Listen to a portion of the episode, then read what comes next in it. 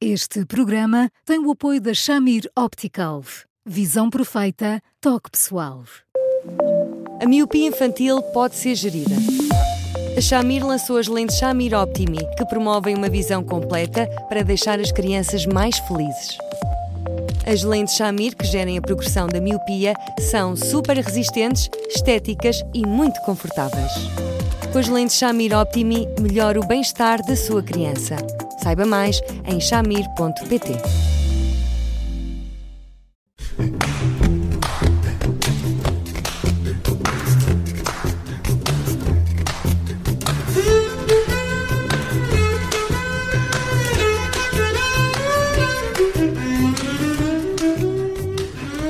Começa agora mais um Porque Sim Não É Resposta, o primeiro da semana. Eh, eu sou a Judite França, comigo está o Bruno Vieira Amaral e estamos sempre, claro, com eh, o psicólogo Eduardo Sá. Hoje temos um caso em que uma mãe está tão dependente do filho adolescente e vice-versa, eh, que terminou uma relação, dependente do filho e habituada a estar só. Esta história tem algumas reviravoltas e, e, já lá vamos, mas antes de mais, olá Eduardo. É possível que mãe e filho criem uma relação tão simbiótica uh, que acabam por deixar tudo o resto de fora? olá, Judita. Olá, Bruno. Olá, Eduardo. Judita, é, é e, e, acontece muitas vezes, aliás.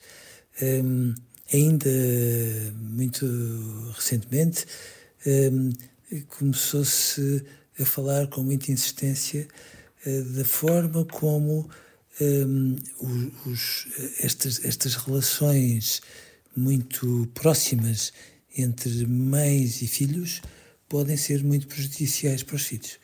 E, portanto, sim, é muito frequente acontecer é, e leva a que tudo o resto, todas as outras relações, possam parecer secundárias ao pé desta. Hum. É natural que uh, uma mulher, depois de um divórcio, de uma separação, uh, se dedique uh, e se empenhe mais na relação, até uma relação de proteção com, com os filhos, com, neste caso é apenas um, um, filho. Provavelmente também muda um pouco as coisas, mas é normal que isso aconteça, que durante algum tempo após a separação uh, tudo o resto fique para trás. Eu, eu, eu estaria tentado a dizer-lhe que às vezes é normal antes até da separação. Aliás, às vezes é normal que, em consequência desse tipo de relações, eh, se criem condições para que se dê uma separação. É muito difícil para, para os pais ver os filhos crescer, para uma mãe é mais difícil ainda. Eh, acho que todos nós já ouvimos muitas vezes, muitas, muitas, as mães dizerem com, com uma seriedade que vem do fundo da alma: o que eu queria é que ele fosse bebê para sempre. Eh, aquela sensação de de júbilo, de aquela comunhão íntima que, que se permite eh, ter com o filho e que depois faz com que nós falemos através dos olhos, não é? E, e isso é uma coisa tão fantástica que, que as mães dizem não, tanto para darem a entender que queriam muito que aquele filho ficasse a precisar delas assim para sempre. Não é isso. É, é, é terem esta reciprocidade que lhes dá a dimensão de uma relação verdadeiramente sagrada e que, se prolongando pela vida fora, faz com que, às vezes, um pai não seja capaz de entrar numa relação dessas, às vezes porque não faz assim tanto para entrar, e, portanto, às vezes uma relação dessas pode, de facto, contribuir para que se dê uma separação, mas, eh, quando ela se dá, é natural que depois as mães se agarrem um bocadinho a um filho e o filho assuma para si um lugar muito protetor em relação a quem eh, daqueles dois pais sentem que ficou mais fragilizado, a precisar mais de cuidado, de carinho, de proteção e, e, e portanto se dê uma relação tão forte, tão forte, tão forte que às vezes as mães nem sequer ponderam um, um pormenor, que é um pormenor muito importante, é que quando é assim, depois, um filho, quando se trata de arranjar alguém com quem namore, um, corre o risco de ficar partido ao meio. Por um lado, sim, que vontade eu tenho de namorar, por outro, eu não tenho condições nem coragem para magoar a minha mãe a ponto de a trocar por outra pessoa E, isto introduz aquilo tudo que nós vamos conhecendo em tantas relações um pouco eh, à nossa volta. A relação eh, entre os dois e, e, é uma relação de proteção tão grande um, que este adolescente ainda dorme com a mãe. Não, não, não, isso já não é proteção, isso já é doentio. Vamos lá ver. Eu acho muito importante, muito importante que os pais se possam pôr ao colo dos filhos da mesma forma como os filhos se põem ao colo dos pais. Mas é evidente que a determinada altura eh, os pais têm que perceber que há uma conta, um peso e uma medida para isto tudo. Se me disser assim, Eduardo, quando nós vimos uma mãe com um filho ao colo, quem é que está ao colo de quem?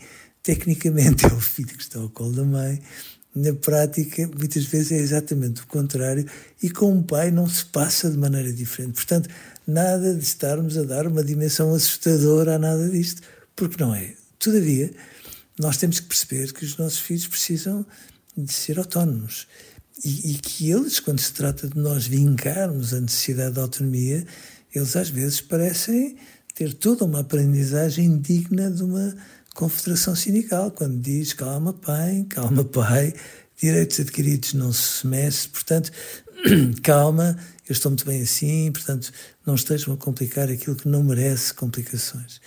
Mas nós temos a noção que eles precisam muito de nós, e o contrário, mas que lhes precisamos dar ali uns empurrõezinhos, enfim, forçá-los nessa autonomia, porque essa autonomia, no fundo, vem dar uma imensa mais-valia. E, portanto, por mais que haja aí umas tendências no mercado que às vezes dizem o contrário, eu gosto que as crianças estejam no quarto dos pais, eh, no berço, e depois, quando transitam do, no berço do quarto dos pais para o quarto delas, esta transição seja tranquila. Não acho de todo razoável que nós estejamos à espera que sejam os filhos a dizer é a altura de eu fazer isto porque por alguma coisa existem os pais, mas é evidente que na sequência de muitos divórcios, isto é um clássico, em muitas circunstâncias. Uh, e o divórcio, mãe... este divórcio é muito longo já, não é? Pronto. Portanto, a criança era muito pequena quando a mãe se é, divorciou. É, e é muito natural que uma mãe, sentindo-se muito sozinha e sentindo o filho muito assustado, uhum. o tenha trazido para ali para o pé dela para se protegerem mutuamente, mas não é de todo razoável que isso se eternize, se prolongue, e não é seguramente razoável, nem, nem sequer sensato que um rapaz de 15 anos ainda durma com a mãe, porque hum, tudo aquilo que esse carinho lhe pode trazer traz também tantas faturas em relação à sua autonomia que, feitas as contas, ele acaba por sair a perder. Hum. Nesta história, como é que fica o terceiro elemento? Uh, estamos a falar do namorado da mãe, uh, que foi quem escreveu ao, ao Eduardo, a perguntar-lhe como é que pode lidar com isto, como é que pode ajudar esta mulher, uh, quem ele se diz muito próximo, uh, a todos os níveis, como é que a pode ajudar a cortar esse cordão umbilical?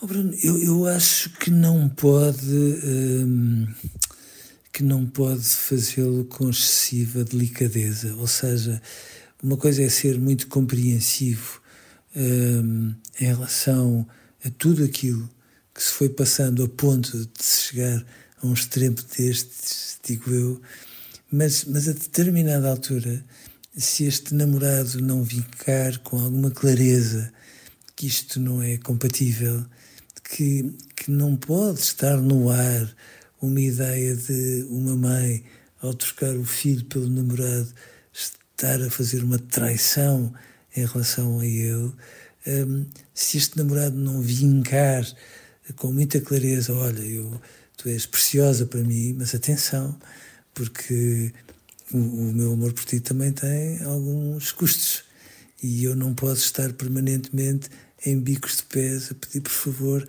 deixem-me entrar por uma fresta da vossa relação para que eu possa pertencer a esta família. Portanto, se este namorado não for claro, claro, uh, neste tipo de exigências, se se for encolhendo, quase pedindo desculpa por existir nesta relação, evidentemente que esta relação corre o risco de ficar comprometida como porventura anterior, se é que começou assim este afastamento. Uh, Eduardo, uh, hoje ficamos uh, por aqui. É um problema complicado e difícil.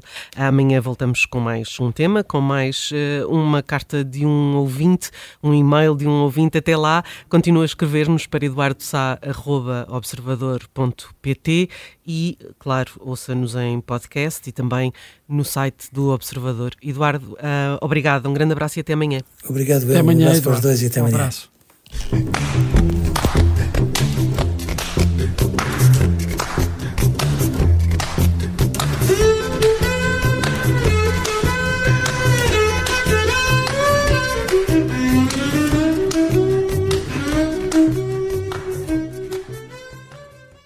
Este programa tem o apoio da Shamir Optical. Visão perfeita, toque pessoal.